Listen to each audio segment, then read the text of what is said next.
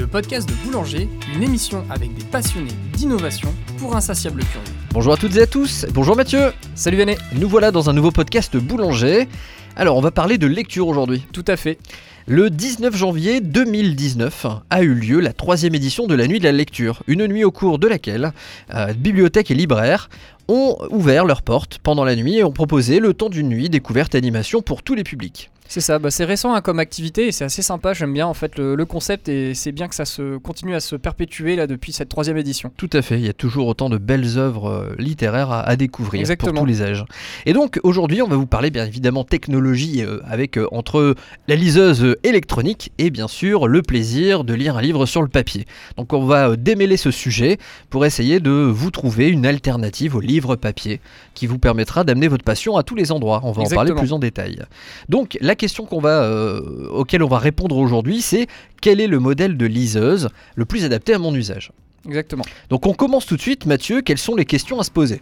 Alors, bon, c'est sûr que le papier, ça a son charme, hein, mais c'est quand même assez lourd, c'est assez gros, et typiquement, vous avez envie de vous emmener 3-4 livres pour partir en vacances, et le souci, c'est que si ça mange la moitié de votre bagage à main que vous avez dans l'avion, c'est un petit peu embêtant pour emmener les autres affaires, donc il y a des solutions qui existent pour pouvoir euh, bah, emmener plein de livres avec soi dans un volume tout petit, et ça, bah, ce sont les e-books, les liseuses électroniques, et c'est vraiment pratique dans différentes situations, comme par exemple bah, pour lire dans les transports en commun ou en voyage, que soit baroudeur, euh, qu'on ait besoin d'appareils étanches, qu'on ait besoin d'un modèle avec un grand écran, un modèle avec un petit écran.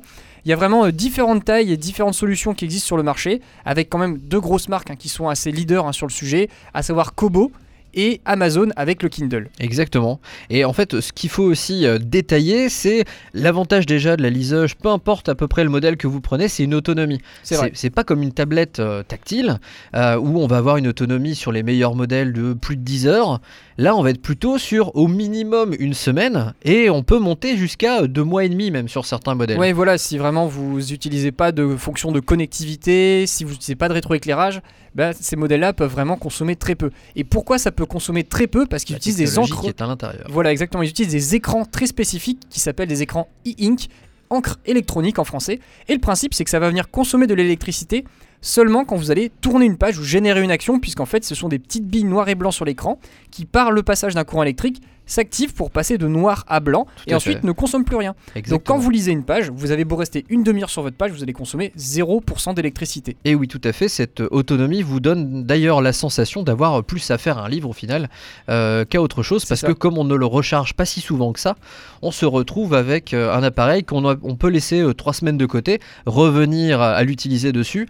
Il était en veille, il a rien consommé, et vous pouvez reprendre la lecture où vous l'aviez laissé trois semaines plus tôt. Exactement. Et ça, c'est Et l'autre gros avantage hein, de ces c'est qu'ils ne sont pas fatigants pour les yeux, puisque de base, ils n'émettent pas de lumière. Donc, Mhm. ils ont vraiment le contraste presque du papier, ce qui fait que c'est extrêmement agréable. On peut le lire tout à fait avec une petite lampe de chevet. En plein soleil, on voit très bien avec. Donc, ça en fait vraiment le compagnon idéal pour lire à n'importe quelle heure et dans n'importe quel endroit. Tout à fait. D'ailleurs, c'est un critère de choix. En fait, on vient euh, éprouver la qualité d'un écran e-ink au contraste qu'il y a entre le texte écrit et le fond de la page, c'est-à-dire le fond de l'écran quand il n'y a rien d'écrit dessus.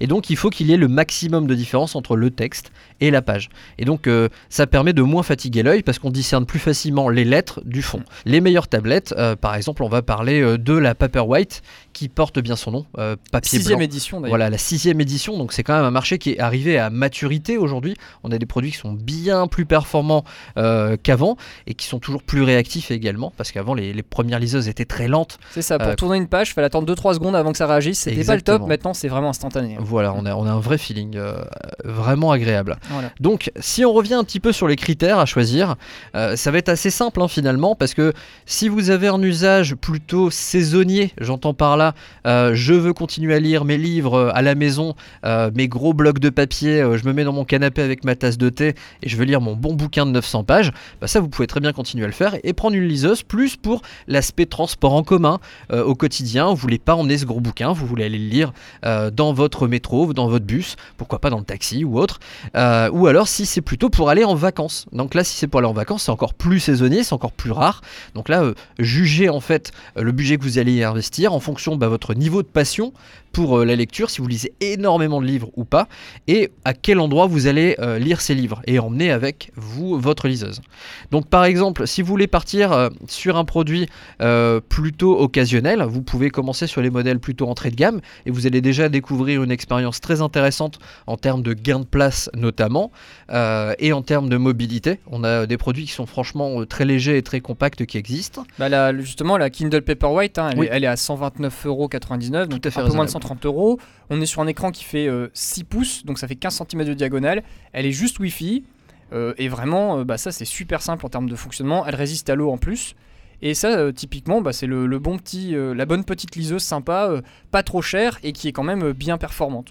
Tout à fait. Et si vous êtes plutôt du genre baroudeur, comme on a dit tout à l'heure, ou même pourquoi pas au-delà de baroudeur, vous aimez le confort, vous adorez lire dans votre bain ou à la piscine par exemple, pourquoi mhm. pas. Mais il existe des modèles, sachez-le, qui sont complètement étanches. Donc vous pouvez, ils peuvent résister à une immersion. Alors attention, pas grande profondeur, hein, mais à, l'immersion euh, sans, aucune contrainte, sans aucune crainte de l'abîmer. Bah typiquement, ouais, c'est la Kobo. Hein. Voilà, on va parler de la Kobo Aura H2O, euh, qui est déjà sa deuxième édition, euh, qui est une, une liseuse qui permet justement bah, vous pouvez avoir la moitié de la liseuse trempée dans l'eau quand vous lisez, c'est pas très gênant. elle est étanche jusqu'à 2 mètres d'eau en termes de profondeur et ce pendant 60 minutes. Donc euh, normalement, ça laisse déjà un petit peu de temps euh, à barboter. Donc ça, c'est un bon modèle pour, euh, pour vraiment l'emmener vraiment partout. Et même si vous êtes dans la rue, il commence à pleuvoir et vous lisez en marchant, pourquoi pas, ben, n'ayez aucune crainte avec ce genre de modèle. Petit conseil malgré tout, si vous allez à la mer et que vous, il vous prend d'avoir envie de lire dans l'eau salée, bah, rincez-la quand même à l'eau claire après pour éviter toute dégradation. Exactement. Et donc là, sur des modèles étanches, on est plus dans les 180 euros. Hein. Bien sûr, ça coûte Là, la Kobo Orage 2O, elle est à 179. Mais voilà, vous voyez, en gros, pour euh, entre 100 et 200 euros, vous avez vraiment des choses très très bien. Il n'y a pas besoin de dépenser plus. Si vraiment vous voulez euh, taper plus cher, c'est plus si vous voulez avoir un modèle avec une connectivité 3G, euh, 4G, pour pouvoir n'importe où télécharger des livres et acheter des livres en fait en ligne et pouvoir enrichir votre collection. Mais sinon, la plupart du temps, prenez un modèle Wi-Fi. Hein. Globalement, il y a du Wi-Fi à peu près partout. Donc c'est très facile de se connecter pour pouvoir racheter un bouquin ou en rajouter un euh, grâce à sa collection qu'on a déjà acheté et qui est disponible en ligne. Bien sûr. Et d'ailleurs, il existe des applis euh, euh, qui, qui vont venir permettre de continuer la lecture de votre liseuse sur votre smartphone. Si par exemple vous avez plus votre liseuse mais vous voulez continuer à lire, euh, l'état d'avancement de lecture est toujours enregistré sur une liseuse. C'est l'avantage par rapport à un livre papier. Si on n'a pas mis de marque-page, bon, on sait plus où on a arrêté de lire, à moins de corner la page ou autre. Là, avec euh, la liseuse euh, numérique, on va se retrouver avec une mémoire de tous les livres qu'on a commencé. ils savent très bien que sur ce livre-là, vous êtes à la page 302 et sur ce livre-là, à la page 127. et donc ça vous permet de reprendre la lecture exactement où vous l'aviez arrêté. C'est ça, donc concrètement, hein, vous avez lu dans le bus tranquillement quelques pages sur votre euh, liseuse Amazon Kindle. Vous arrivez chez vous, la Kindle se reconnecte à votre Wi-Fi, elle retransfère l'information de page où vous êtes arrêté. Et si vous reprenez sur l'application Kindle sur votre iPad ou votre tablette Android, bah vous allez redémarrer exactement à l'endroit où vous êtes arrêté. Autre critère également, le stockage. Parce que oui, un livre électronique ne prend pas de place sur une étagère, mais il prend de la place en termes de kilo-octets, mégaoctets. Donc un petit fichier informatique qu'il faut stocker sur la liseuse. Et euh, bah, très franchement, hein, peu importe le modèle que vous allez prendre, de toute façon, vous aurez largement de la place pour stocker énormément de livres. Parce que les, les plus bas modèles vont avoir à peu près 2000 livres, 3000 livres. Donc euh, je sais pas si vous vous rendez compte, hein, 2 ou 3000 livres. Si vous, il faudra euh, sur une année en lire euh, une dizaine par jour pour vraiment avoir besoin de ne pas recharger de livres entre deux. typiquement, bah, la Amazon Kindle dont on parlait tout à l'heure à 130 euros, elle a 8 gigas de mémoire. Enfin, on peut mettre plusieurs milliers de livres comme tu as dit, donc. Donc c'est pas nécessaire. Faut vraiment pas se prendre la tête avec ça, hein, c'est sûr. Le critère de stockage, à moins vraiment que vous souhaitiez avoir une collection vraiment énorme sur votre liseuse, et que vous avez besoin d'aller piocher quelques passages dans des livres euh, pour des travaux de recherche par exemple, mm. oui ça peut avoir un intérêt d'avoir euh, tous les livres écrits d'un seul auteur, pourquoi pas sur un grand sujet, mais euh, globalement vous aurez largement la place pour tout mettre. C'est ça. Et autre critère aussi, et donc là ce sera le dernier que on va traiter, la possibilité de lire dans le noir. Alors pas tout à fait dans le noir évidemment, mais il y a certaines liseuses qui proposent un système de rétroéclairage qui n'est pas le même que celui d'une tablette tactile, qui est une lumière très directe, qui est aussi un peu teinté bleu, donc qui vous empêche euh, de vous endormir convenablement. Donc si vous aimez euh, lire tard le soir avant de vous endormir, l'avantage de la liseuse électronique, euh, c'est qu'elle permet un, éclairage qui est plutôt diffus et qui est plutôt réfléchi. Et qui est doux, hein, Exactement, qui est réglable sur plein de niveaux. moi sur ma liseuse, j'ai une liseuse Kobo, je peux la régler de 1% à 100%. Et à 1%, c'est parfait pour lire quand madame euh, est euh, installée à côté de moi dans le lit, je ne la dérange pas et je peux continuer à lire mon livre sans allumer euh, de lampe de chevet ou de lumière dans la pièce. Donc à vous de faire le tri par rapport à toutes les indications qu'on vous a données. Et pour aller un petit peu plus loin, si vous possédez déjà une liseuse ou si vous voulez avoir plus d'avantages, parce que là on a parlé plutôt de comment la choisir, Ouais. mais il y a aussi comment bien l'utiliser. Et donc euh, il y a pas mal d'astuces à vous euh, partager, parce qu'en fait comme on est sur un livre électronique, on a des fonctionnalités euh, qu'on retrouve sur des tablettes tactiles. C'est ça. Il y a un mini système hein, dedans en fait avec des petites applis, des petits trucs bien sympas à utiliser. Comme on a dans un téléphone, on a des petites astuces euh, de fonctionnement. Bah là c'est pareil, il y a des trucs intégrés dedans.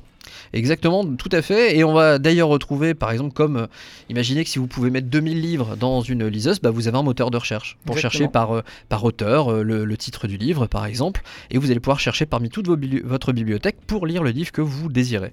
Vous pouvez également, quand vous êtes en train de lire un livre avec un niveau de vocabulaire qui est très élevé et vous ne comprenez pas un mot, si vous maintenez généralement votre doigt sur ce mot, la définition va apparaître. Et donc ça vous permet d'enrichir son vocabulaire simplement euh, et de pas se poser de questions pas aller chercher sur un autre appareil la réponse. C'est ça. Et c'est un dictionnaire qui est dans l'appareil. Souvent c'est pas un dictionnaire où il y a besoin d'être connecté à internet. C'est vraiment stocké dans l'appareil. Donc même si vous êtes à la plage sans connexion, il fonctionne.